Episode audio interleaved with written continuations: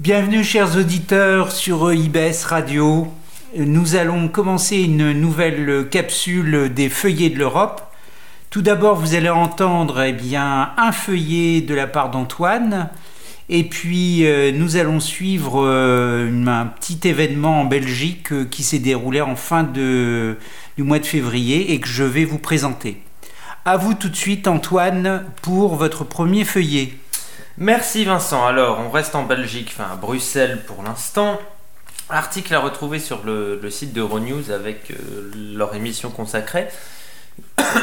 Toutes mes excuses concernant euh, la menace populiste qui pourrait influer sur l'action climatique de l'Union européenne alors que les jeunes se mobilisent, euh, les élèves et les étudiants se mobilisent pour, euh, pour défendre l'action euh, climatique de l'UE, et surtout demander un renforcement de cette action de manière globale au niveau international pour sauver le climat, cette analyse sur le positionnement des partis populistes, ce qui fait écho aussi à la série de capsules que nous consacrons au mouvement populiste, et leur positionnement très conservateur sur les enjeux climatiques et écologiques, et comment l'influence croissante de ces mouvements et leur prise de pouvoir dans un certain nombre de pays de l'UE pourrait menacer euh, l'action environnementale de l'Union européenne, qui est une des actions les plus ambitieuses euh, sur la planète. Donc je vous renvoie vers cet article d'Euronews, oui, qui explique notamment, outre le simple, la, simple menace de voir ces partis arriver au pouvoir dans les différents États membres,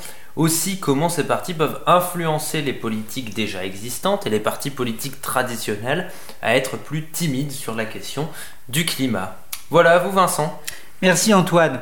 Donc pour les feuillets de l'Europe, euh, je, je, vais rester, nous allons rester aussi en Belgique. Alors euh, il s'agit euh, en fait d'un petit événement qui n'a pas fait de bruit en France. Je, je trouve que c'est même dommage. Ah, comme euh, souvent quand on parle de la Belgique avec vous, Vincent. Exactement. Euh, je trouve que la Belgique reste un, un, pays un petit peu invisible euh, aux yeux des Français et c'est bien dommage.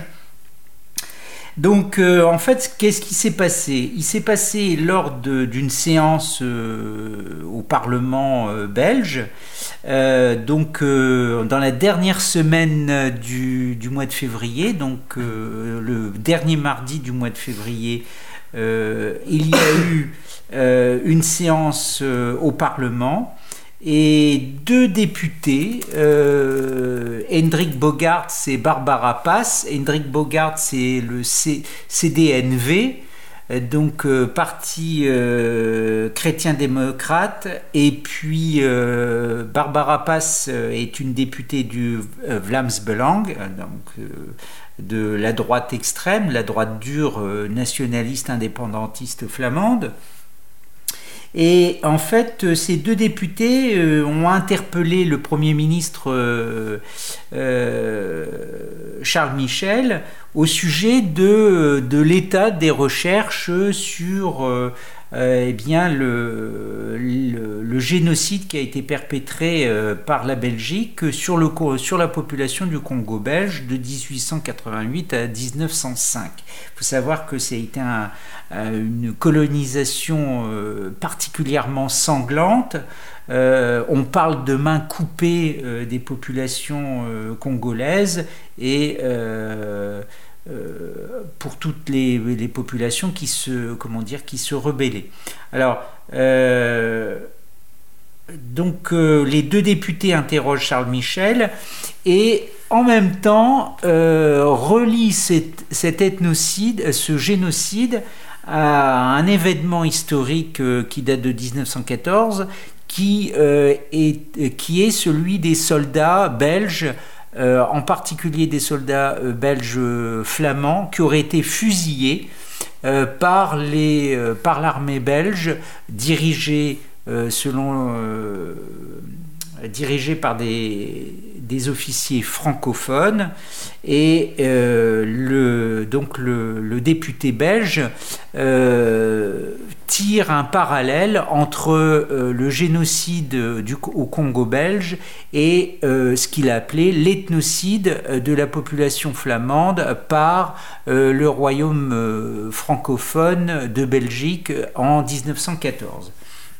Alors, c'est un événement qui a l'air presque grotesque puisque deux députés songent posent la question si le gouvernement de Charles Michel songe à faire des excuses aussi pour ce, euh, cet ethnocide des soldats flamands euh, euh, qui serait inscrit dans un programme, en effet, d'ethnocide, donc d'agression de, d'une ethnie flamande. Ça laisse rêveur sur l'idée de ce que peut prendre comme place l'ethnie dans, l'usage d'une langue.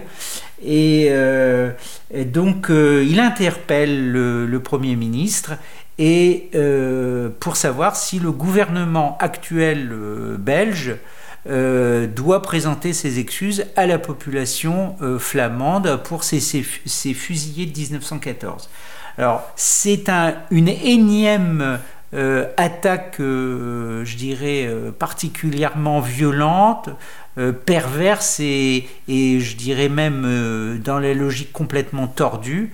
Euh, considérer qu'il y a volonté d'ethnocide parce qu'il y a eu des soldats flamands fusillés, comme s'ils étaient, ils étaient fusillés obligatoirement parce qu'ils étaient flamands.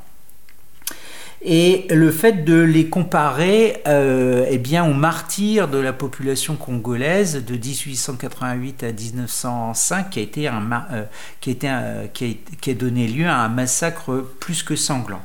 Euh, je donnerai un autre exemple de ces attaques euh, venant des élus flamands, par exemple le fameux euh, Bart de Wever, qui a rappelé, qui s'est amusé, qui s'est complu à rappeler la collaboration de Belges francophones avec, avec les Allemands nazis. en sachant que il y avait au maximum 10 000 collaborateurs euh, pro-nazis euh, francophones, alors que du côté flamand, euh, il y en avait 100 000.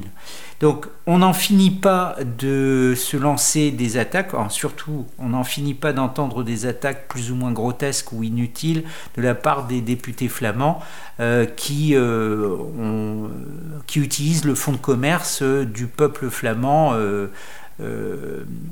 comment dirais-je, martyr, martyr d'un régime francophone belge. Voilà Antoine. Merci Vincent et vous ne manquez toujours pas euh, d'apaisement, si je puis dire, envers les, députés euh, nationalistes flamands. Deuxième petite information, euh, puisqu'il y a deux jours maintenant, quand cette capsule sera publiée, le ministre français de l'économie Bruno Le Maire et son homologue des néerlandais Wopke Hoekstra se sont entretenus pendant près d'une heure et demie à Bercy sur le sujet euh, récemment entendu de Air France KLM. Alors, euh, il faut savoir que le gouvernement néerlandais a pris une décision surprise de racheter 14%, enfin d'augmenter sa participation à hauteur de 14% euh, du capital dans le groupe Air France KLM, ce qui a eu le don d'agacer un petit peu le gouvernement français. Il faut savoir que le gouvernement français a lui une participation de 14,3% dans les parts de ce groupe alors une réunion qui apparemment a été euh, détendue entre les deux ministres. Euh, le ministre néerlandais euh, a réexpliqué, si je puis dire, ses, prises, ses prises de position en déclarant, je cite, Je suis conscient que notre prise de participation n'est pas très orthodoxe, mais elle part d'une bonne intention. Nous voulons faire de cette alliance une réussite. Nous voulons que le groupe améliore ses performances.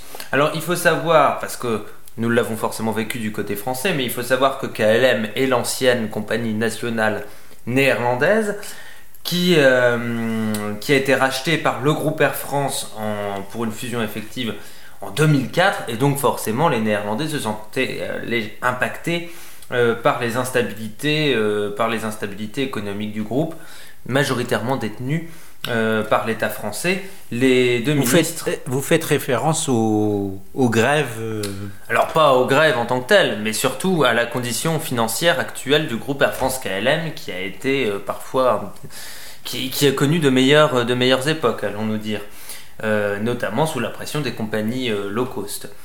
et donc les deux ministres ont reconnu que c'était aussi l'occasion de solder un processus du, qui n'avait peut-être pas été entièrement achevé à l'occasion de la fusion entre Air France KLM et qui avait occasionné des incompréhensions qui restaient historiques entre la France et les Pays-Bas. Donc voilà pour cet article à retrouver sur le site de France Info. Et puis pour terminer, un dernier, dernier petit feuillet, euh, épisode Brexit. Euh, à moins d'un mois maintenant de la fin euh, réelle ou supposée de ce processus, puisque la date butoir est fixée au 29 mars. Sera-t-elle prolongée pour permettre de trouver un accord? Ne le sera-t-elle pas? Tout est la question. On a un mois pour en discuter et nous ne manquerons pas de le faire. Euh, mais ce petit article que j'ai trouvé sur le site de la BBC, qui date du 8 février, qui pose ce genre de questions très simples, euh, auxquelles nous ne pensons pas spontanément, mais euh, qui occasionnent quelques, quelques interrogations. Est-ce que la carte européenne d'assurance maladie sera toujours valide après le Brexit? Alors là, cela s'adresse naturellement aux touristes britanniques voyageant dans l'Union européenne après le 29 mars. Euh, mais c'est aussi un sujet qui peut concerner les Européens se rendant au Royaume-Uni euh, après le 29 mars. Et la BBC liste les différents cas. S'il n'y a pas euh, d'accord entre l'Union européenne et le gouvernement britannique, cette carte d'assurance maladie ne sera plus valide, obligeant les voyageurs à se couvrir d'une assurance privée pour les frais de santé qu'ils pourraient être occasionnés à vivre en Grande-Bretagne ou dans le cas inverse pour les Britanniques se rendant dans le cadre de l'Union européenne, sachant que pour l'instant il y a 27 millions de cartes d'assurance maladie européenne en circulation au Royaume-Uni. Voilà pour cet article à retrouver euh, sur le site de la BBC. Alors pour continuer euh, sur le Brexit, je tiens à rappeler aux, auditeurs qu'il y aura bientôt une grande manifestation euh, à Londres au mois de mars contre le Brexit et pour nouveau, un nouveau référendum. Et une hypothèse de plus en plus soutenue. Mais le temps euh, passe, donc nous devons nous arrêter là, mais nous aurons sans doute l'occasion de reparler très prochainement du Brexit. Merci Vincent, à la merci Antoine, merci chers auditeurs.